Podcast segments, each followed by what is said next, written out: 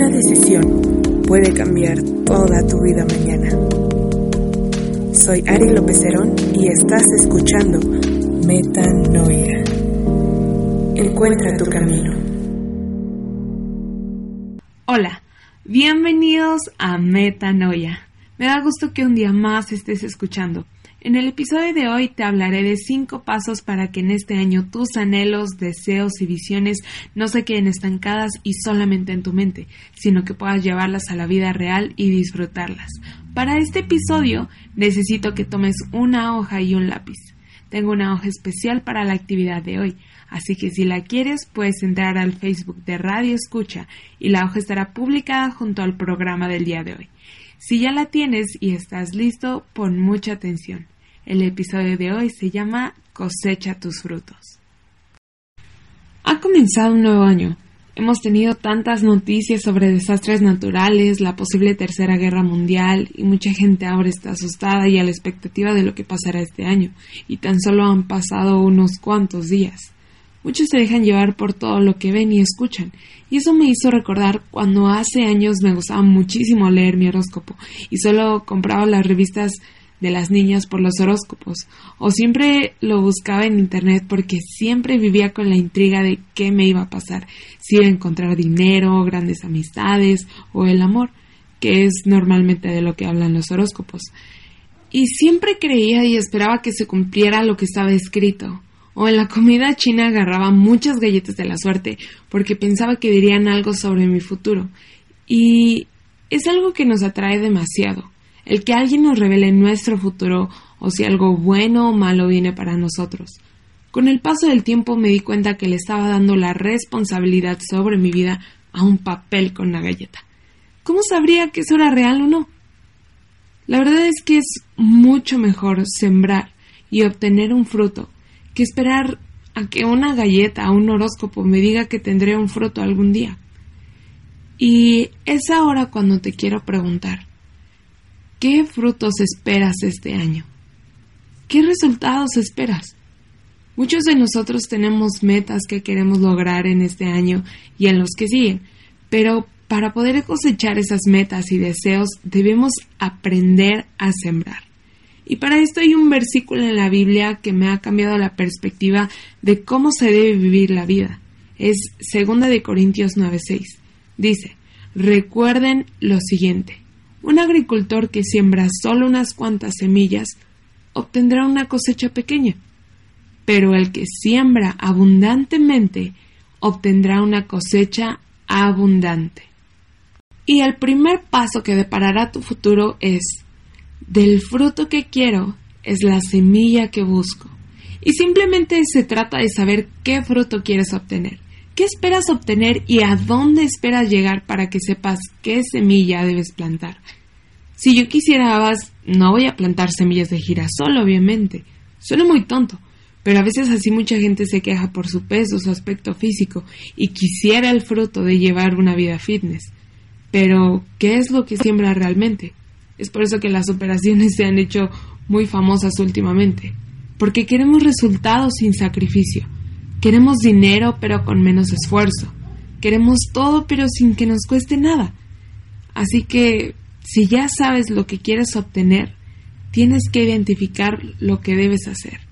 Y para esto vamos a usar la hoja que te pedí hace un momento y quiero que escribas cuáles son esos anhelos, esos deseos, esas metas a las que quieres llegar en este año.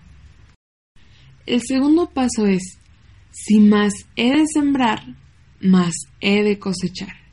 Y este paso se trata de la cantidad y eso es muy, muy, muy importante. Recuerdo que cuando recién empezaba a tocar la batería, mi maestro me dejaba tarea, pero muchas veces yo ni siquiera le hacía caso solamente la revisaba una vez y si se me hacían fáciles, entonces lo dejaba. O había otras veces donde de plano no revisaba la tarea para nada y a la mera hora de la clase me sentaba enfrente de la batería, leía los ejercicios y solamente me imaginaba en mi cabeza cómo se escucharía.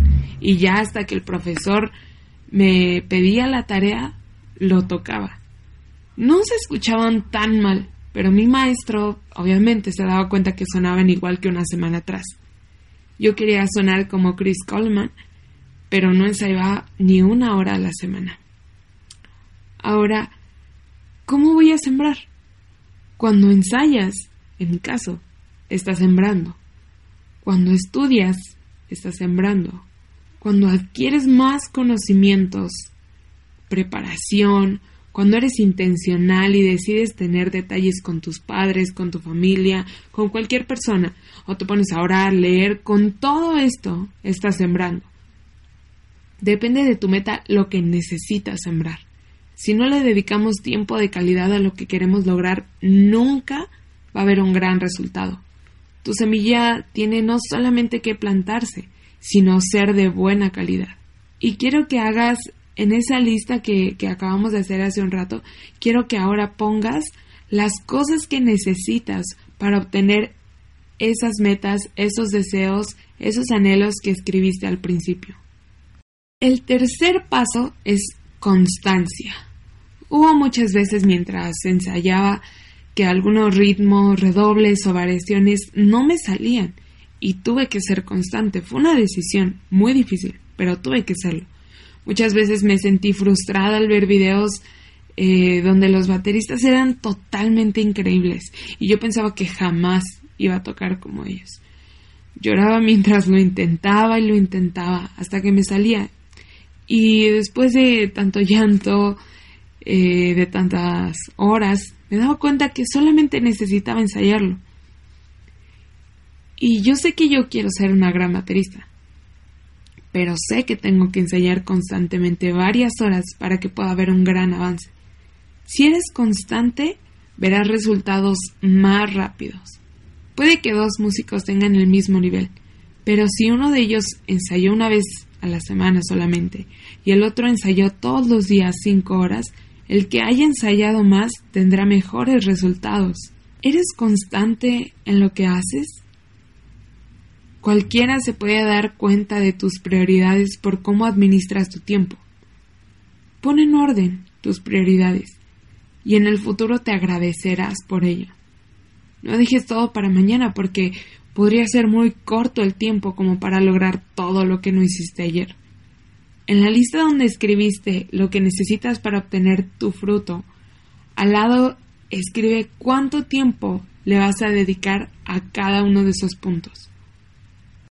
El cuarto es paciencia. No todas las cosas se dan de la noche a la mañana y eso es algo que sabemos muy bien, o de un mes al otro o de un año al otro.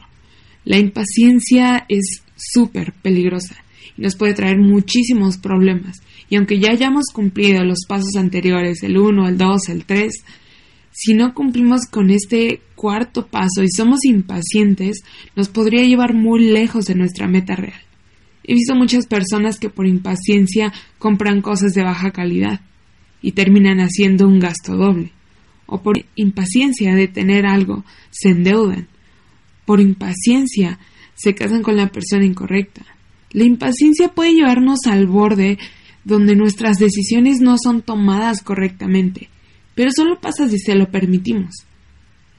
Es difícil tener paciencia, claro que sí, pero vale la pena la espera. Que todo tu esfuerzo y tiempo dedicado tengan la recompensa que realmente merecen y aún una mejor. Hay una frase que dice vale la pena esperar por lo que vale la pena tener. Y piensa en si esos anhelos y deseos vale la pena que los tengas. ¿Vale la pena que tengas paciencia por ellos? El quinto paso y el último, y al que todos queremos llegar con victoria, es cosecha. Y digo con victoria porque si no sigues los pasos correctamente, al final vas a cosechar, pero no lo que querías o lo que esperabas. En la hoja que hemos estado utilizando, escribe de un lado lo que no quisieras cosechar o lo que no quisieras que pasara durante el proceso. Por ejemplo, yo escribiré que no me gustaría desanimarme a la mitad del proceso si no veo resultados rápidos, que no me gustaría ser impaciente y echar a la basura todo el trabajo. Del otro lado, escribe lo que sí te gustaría cosechar y lo que te gustaría que pasara en el proceso. Todos hablamos de lo que queremos. Muchos quieren una mejor relación con sus padres y si eso es lo que deseas, está increíble. Dedícales más tiempo. Sé constante en tus detalles con ellos, sé paciente con ellos y créeme que lo cosecharás.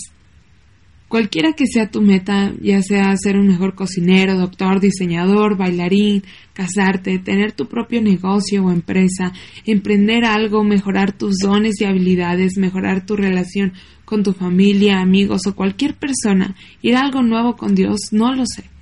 Solamente necesitas enfocar tu mirada, sembrar suficiente, ser constante, tener paciencia y cosecharás lo que tanto has anhelado.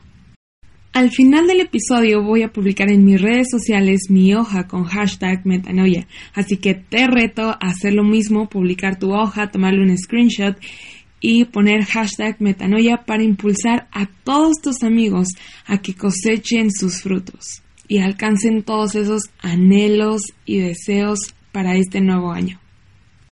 Si te gustó este episodio, compártelo con tus amigos y te espero el siguiente viernes a las 8 pm. Soy Ari López Herón y acabas de escuchar Metanoia. Encuentra